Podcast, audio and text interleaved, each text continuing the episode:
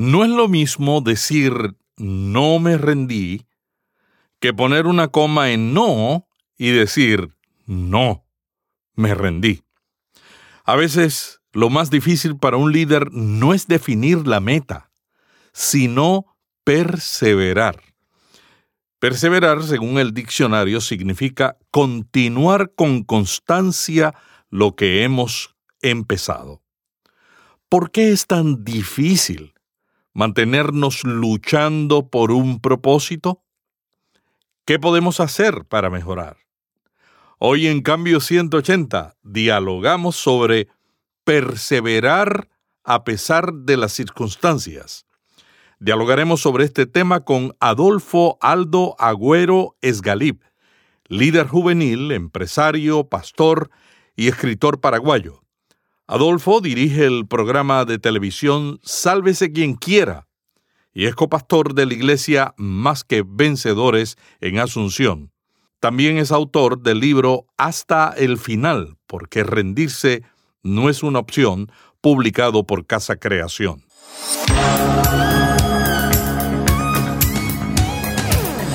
Este es un podcast de la red Intermaná ayudándole a vivir mejor. Cambio 180. Cambio 180 es auspiciado por cristianos.com, una comunidad sobre la iglesia, la Biblia, la cultura y la vida cristiana. Adolfo, los líderes cristianos no tenemos carencia de buenas ideas. Nuestro reto es mantenernos enfocados. ¿Por qué nos es tan difícil persistir en los propósitos. Cuando estoy en eventos, eh, digamos, con un público cristiano, hago esta pregunta a todos, ¿verdad? ¿Quién sabe cuál es el propósito de su vida? ¿Quién realmente me puede describir en un solo párrafo cuál es la razón de su vida? Y no estoy hablando de predicar solamente de Jesús o glorificar su nombre, sino cuál es esa misión, ese propósito específico para la vida de cada persona y mucho más para un líder cristiano. Porque nosotros cuando nos vamos y hablamos de Dios, decimos, eh, Dios me dio un propósito, eh, dio sentido a mi vida. Y si ese hombre que es predicado te dice, ¿y cuál es el tuyo? ¿Qué le diría? Tener ese propósito. Y vos sabés que Melvin, el 95% no sabe. Saben un propósito general que es predicar su evangelio, glorificar a Dios, pero ese específico por el cual Melvin nació, Adolfo nació, porque Dios no hace nada sin un propósito, Melvin. Que cuando Dios te creó, primero creó un propósito para tu vida. Él no dijo, vamos a crear a Melvin y después vamos a ver qué hacer con él, sino que él primero pensó en un propósito, una misión, un llamado que él quería ejecutar en este planeta para después decir, Melvin va a llevarlo a cabo. Hay un propósito, él no crea nada sin un propósito. Él no pensó y dijo, ahora, ¿qué hacemos con Melvin? Venga, eh, Padre, venga, Hijo, venga, Espíritu Santo, Miguel, Gabriel, ¿qué podemos hacer con Melvin? Porque ya lo creé y no sé qué hacer con él. Ese no es nuestro Dios. Nuestro Dios es un Dios específico, un Dios con propósitos, un Dios que hace todo por una razón específica.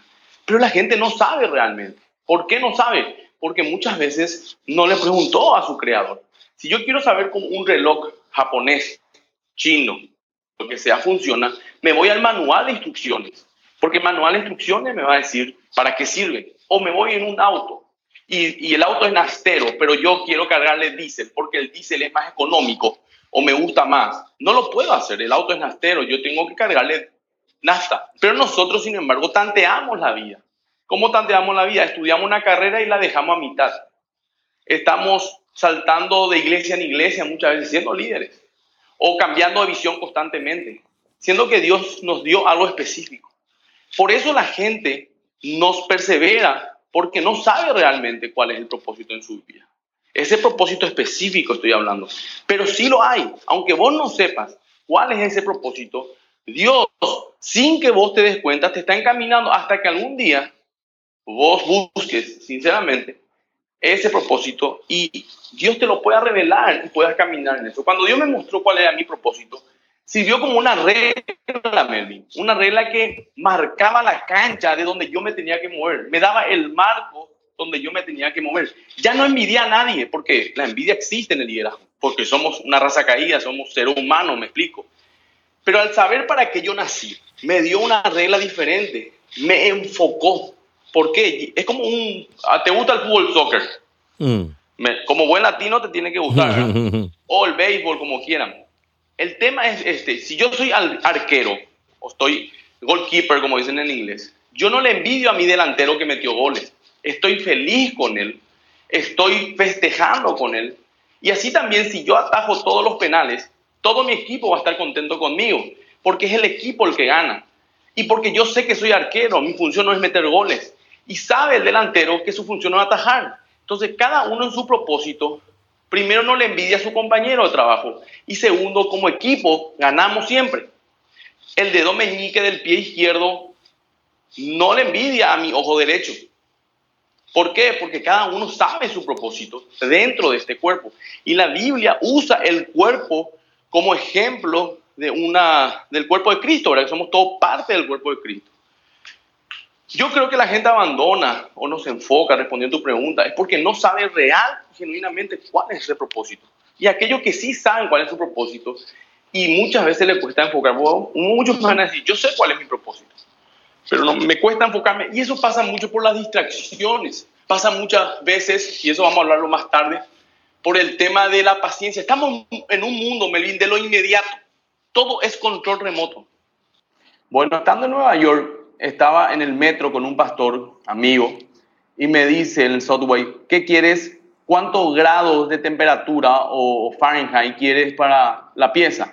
No sé, pastor, 21 grados, le dije, porque hacía mucho calor en Nueva York. Pone 21 grados en su celular. Después me dice, ¿qué hora quieres cenar? Y no sé, media hora, pone algo en su celular. ¿Y qué canal te gusta? Me dijo, me acuerdo.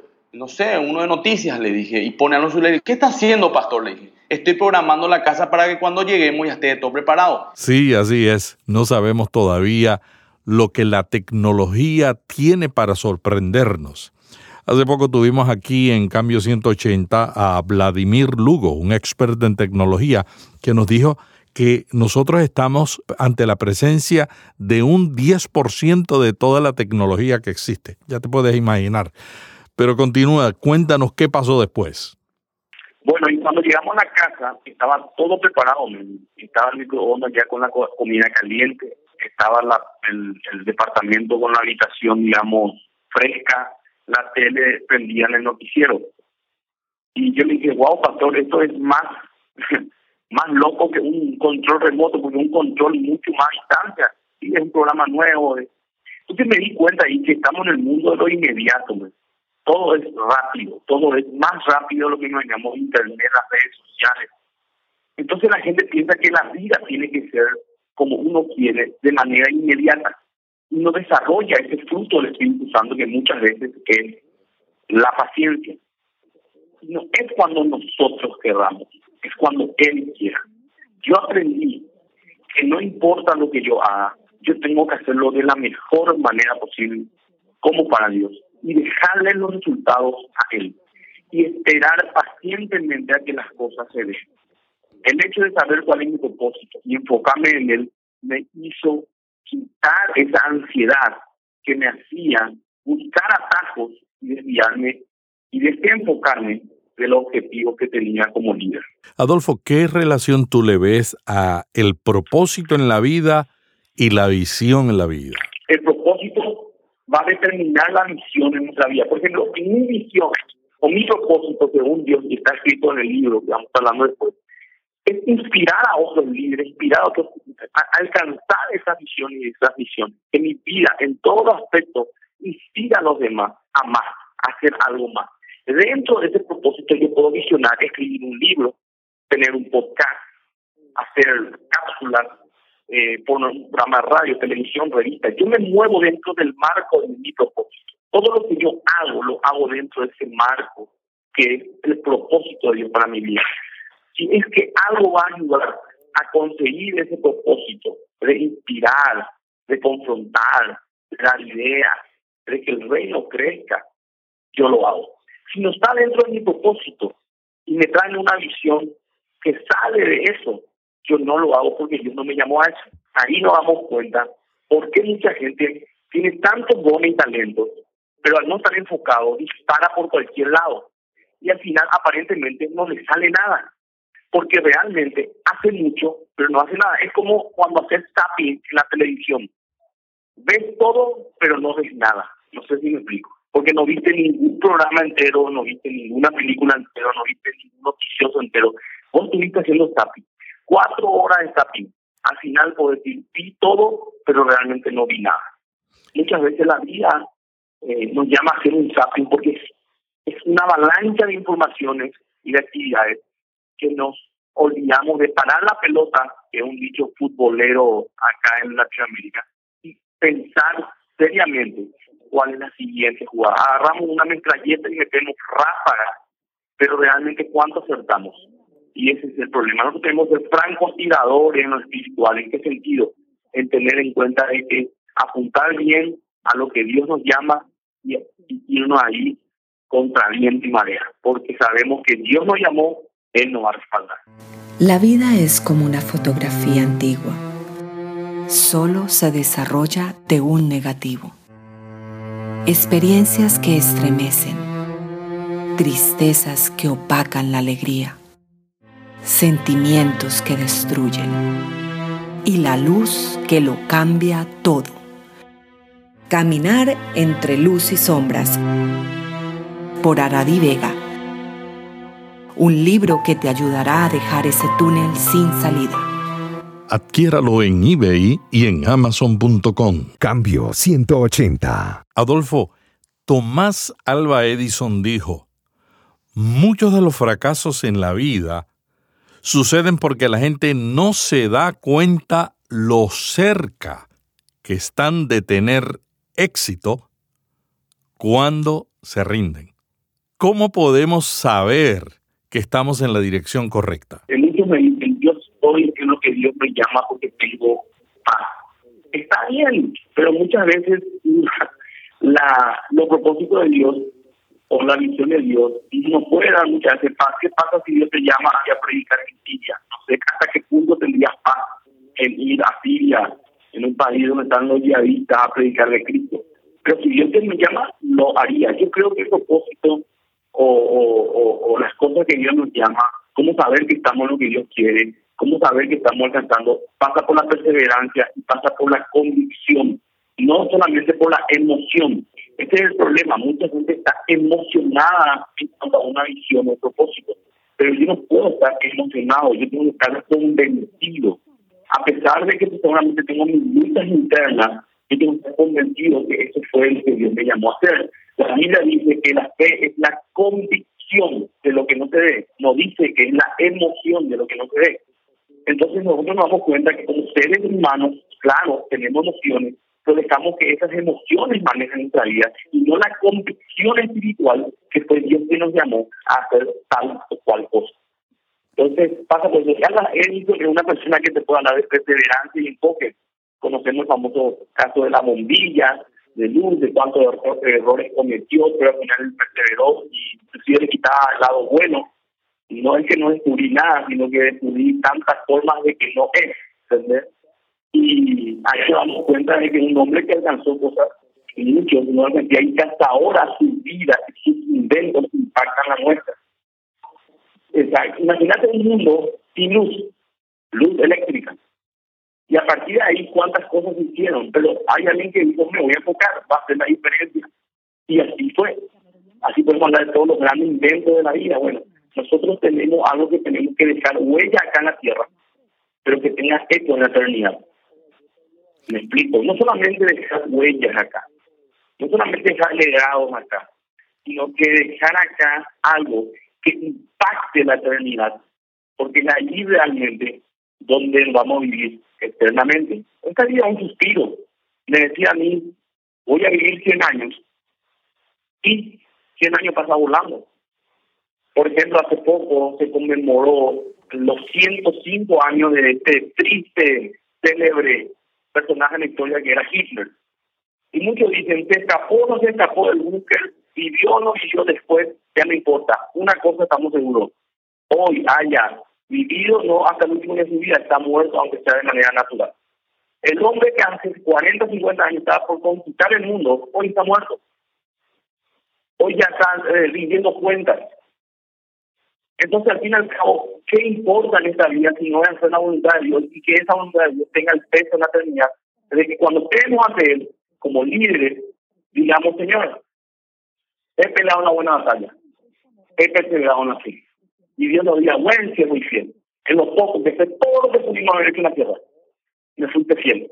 Ahora entrando mucho, mi reino. Ese es mi objetivo. Ahí estoy apuntando. Y cazas conejos, el territorio de leones, cuídate de los leones. Pero si cazas leones, el territorio de conejos, ¿qué te importa los conejos? Yo voy por la casa mayor, yo voy por la casa de leones, yo voy por lo eterno, porque ahí es donde Dios apunta. Y todo lo que hago acá en la tierra, pienso y digo, la agrada a Dios, va a impactar el, el, lo eterno. Sabemos que no va a impresionar a Dios, pero le va a agradar a Él. Adolfo, algunos líderes dicen, si la Biblia expresa que Jesús estará conmigo hasta el fin del mundo, ¿por qué me es tan difícil encontrar mi propósito? Dios no miente, porque si miente no va a ser Dios. El príncipe de la mentira es Satanás. Y Dios nos dijo que Él va a estar con nosotros hasta el fin de los tiempos, es porque Él va a estar con nosotros hasta el fin de los tiempos. Aquello que tomaste en fe, esa visión y ese propósito, en un momento en fe, ese éxtasis, digamos, espiritual con Dios, y que dijo, esto quiero hacer contigo. Va a venir momentos, van a venir problemas, van a venir tormentas, que van a querer enviar, y que posiblemente lo hagan, pero aferrate a la palabra, aferrate a esa promesa de Dios, que te dijo, no te dejaré, no te desampararé, llegaré contigo hasta el final. Porque Dios nunca deja la obra de su mano. Y nosotros somos obra de su mano. Por lo tanto, si vos tenés problemas, si vos tenés dudas, yo te quiero decir algo, no te preocupes, es normal, somos seres humanos, limitados, carnales y emocionales. Vamos a tener luchas. Estamos llevando una carga impresionante en algo espiritual. Pero quiero decirte que Dios es tu refugio en estos momentos de crisis. Que cuando las papas quemen, como dice un dicho, cuando las cosas se vean feas, ahí es donde tenemos que entrar en esa intimidad con Dios hasta que la tormenta pase. Dios va a tener cuidado en nuestra barca. Cuando los apóstoles empezaron a gritar y a asustarse por la tormenta mientras Cristo dormía en la barca, imagínense los apóstoles, gente aferrada o gente experta en la pesca, tenían miedo de morir en el barco. O sea, habrá sido una gran tormenta. La Biblia dice que venían vientos en contra y las aguas llenaban el barco y que ellos tenían miedo de morir.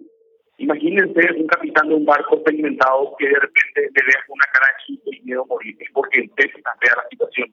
Bueno, todos ellos eran pescadores experimentados, tenían miedo a morir. Y Jesús dormía. Y cuando se van y le dicen a Jesús, despierta, ¿acaso que tú no tienes miedo? O sea, ¿acaso que tú no ves que vamos a perecer? Dios le dice, hombre de poca fe. Yo ya les dije a ustedes, vamos a usar el otro lado. Ustedes saben que yo soy el Mesías, yo tengo que morir en madero, yo no tengo que morir ahogado. Yo no voy a agarrar y salvarme yo y ustedes mueran. Hoy no es el día, vamos a usar el otro lado. Muchas veces las órdenes de Dios que Dios nos da, no siempre, y esto es un mensaje que yo tengo muchas veces, implica que no vamos a tener problemas. Porque una orden de Dios a los apóstoles le dijo, pasemos al otro lado. Pero en el medio del mar, la tormenta vino.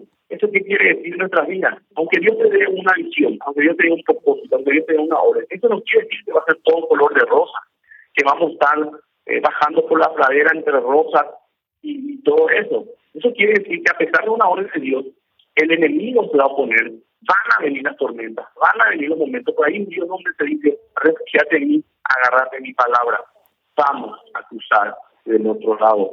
Yo estoy en el bote, no te preocupes, no se va a hundir. Pero cerciorate de que sea Dios el que te haya mandado a cruzar otro lado y de que Él esté en tu bote.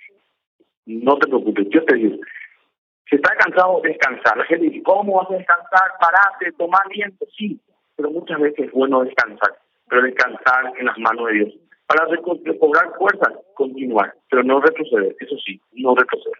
Perseverar a pesar de la circunstancia no es fácil. A veces uno está en medio del problema y uno sabe lo que tiene que hacer, pero no lo hace.